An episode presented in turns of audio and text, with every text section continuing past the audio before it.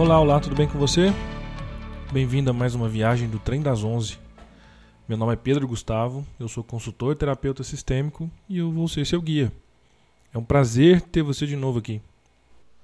Bem-vindo à cabine. Aqui teremos conversas mais curtas. É um respiro entre as viagens.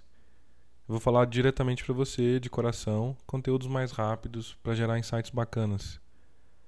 Lembre-se que você está conversando com um mineiro, então pega um café e bora papear. Eu ia trazer um, um framework, um modelo de, de solução de problemas que eu, que eu encontrei, mas ele vai ficar para outro dia.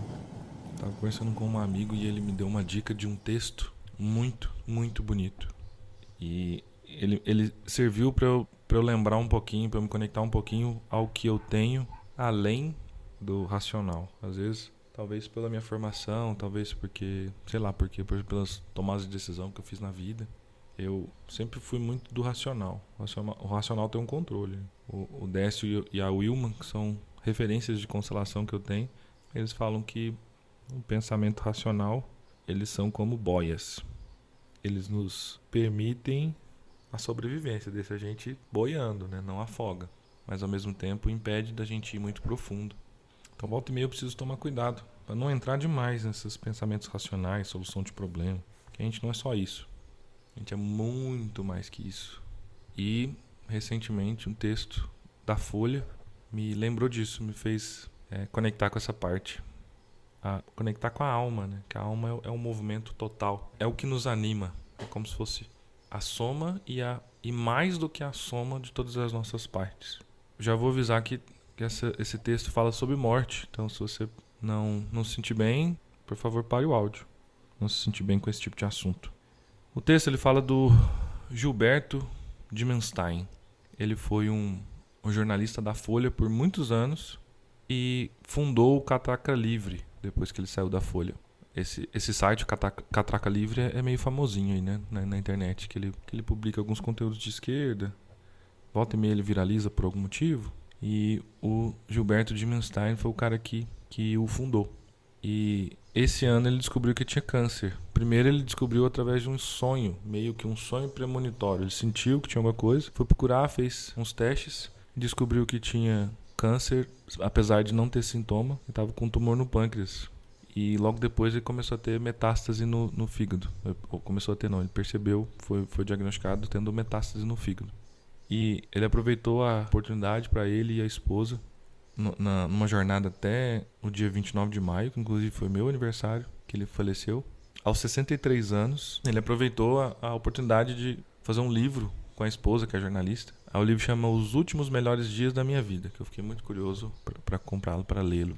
Ele fala do, do câncer dele, mas ele fala também da transformação pela qual ele, por algum motivo, conseguiu atingir através do, da doença. Por exemplo, ele se aproximou absurdamente da esposa. E num trecho do livro ele fala que eu não sabia o que era amor de verdade, nem que seria possível amar outra pessoa com tamanha profundidade. Nunca nem remotamente imaginei que experimentaria o nível de cumplicidade que passei a ter com a Ana.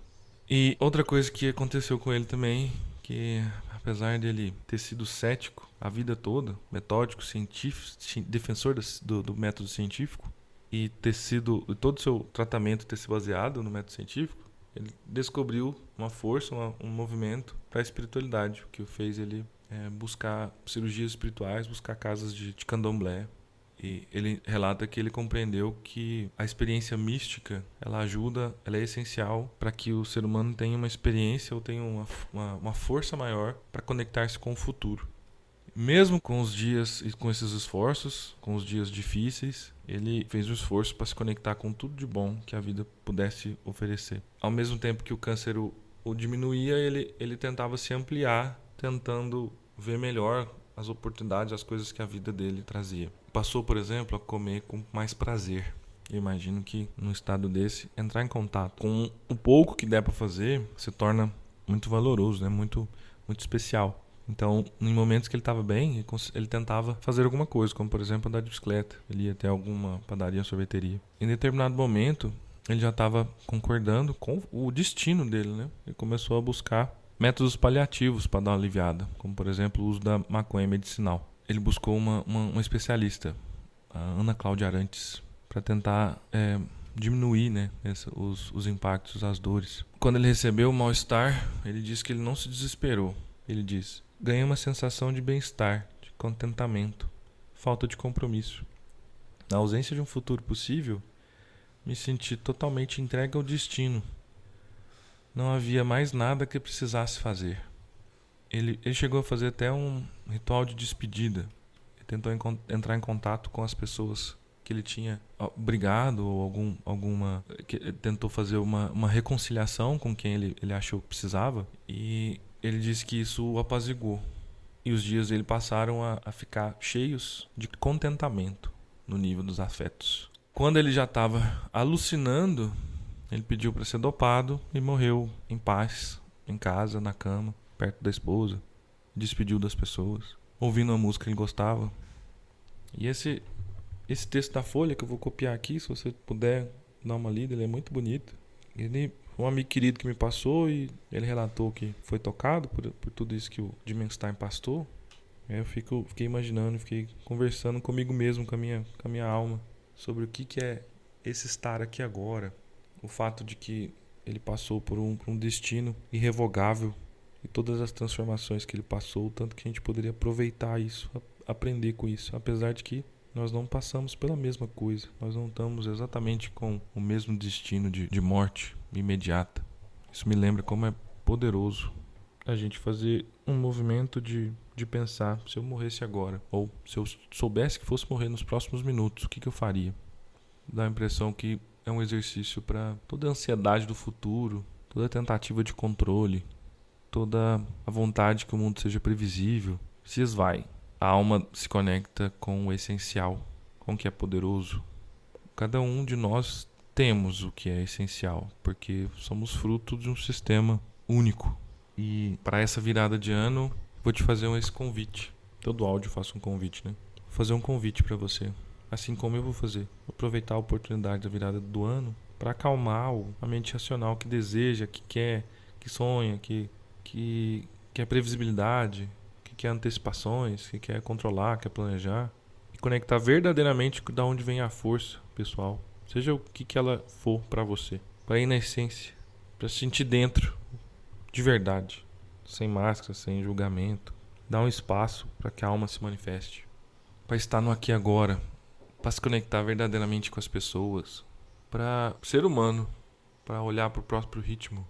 Para olhar para a própria história e se nisso, porventura, vier alguma intuição, alguma imagem, alguma vontade de dar um passo, um, um que for, não precisa ser nenhum, nenhuma descoberta nova da cura do câncer, não precisa ser nenhuma decisão gigante que vai fazer você ficar rico, milionário, mas que dá para dar um passo na direção do mais, do, da vida mais ampla, do, do agora, da abundância, do amor, que esse passo seja ouvido e seja realizado.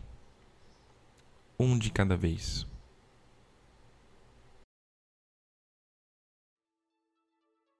Quero avisar para você que tudo que eu comento aqui acaba se tornando ferramenta nos processos de mentoria, consultoria que eu ofereço para negócios, para carreira se você precisar de alguma ajuda para identificar os gargalos sistêmicos, se você quiser ajuda para implementar os conceitos que eu coloco aqui na vida, na carreira, no negócio que você tem, na sua empresa, me avise.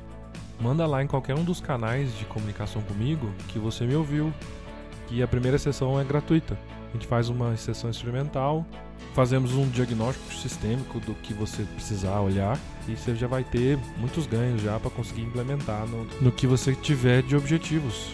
Agora que encerramos, vai lá e compartilha essa viagem com seus amigos, com seus parentes, com colegas de trabalho.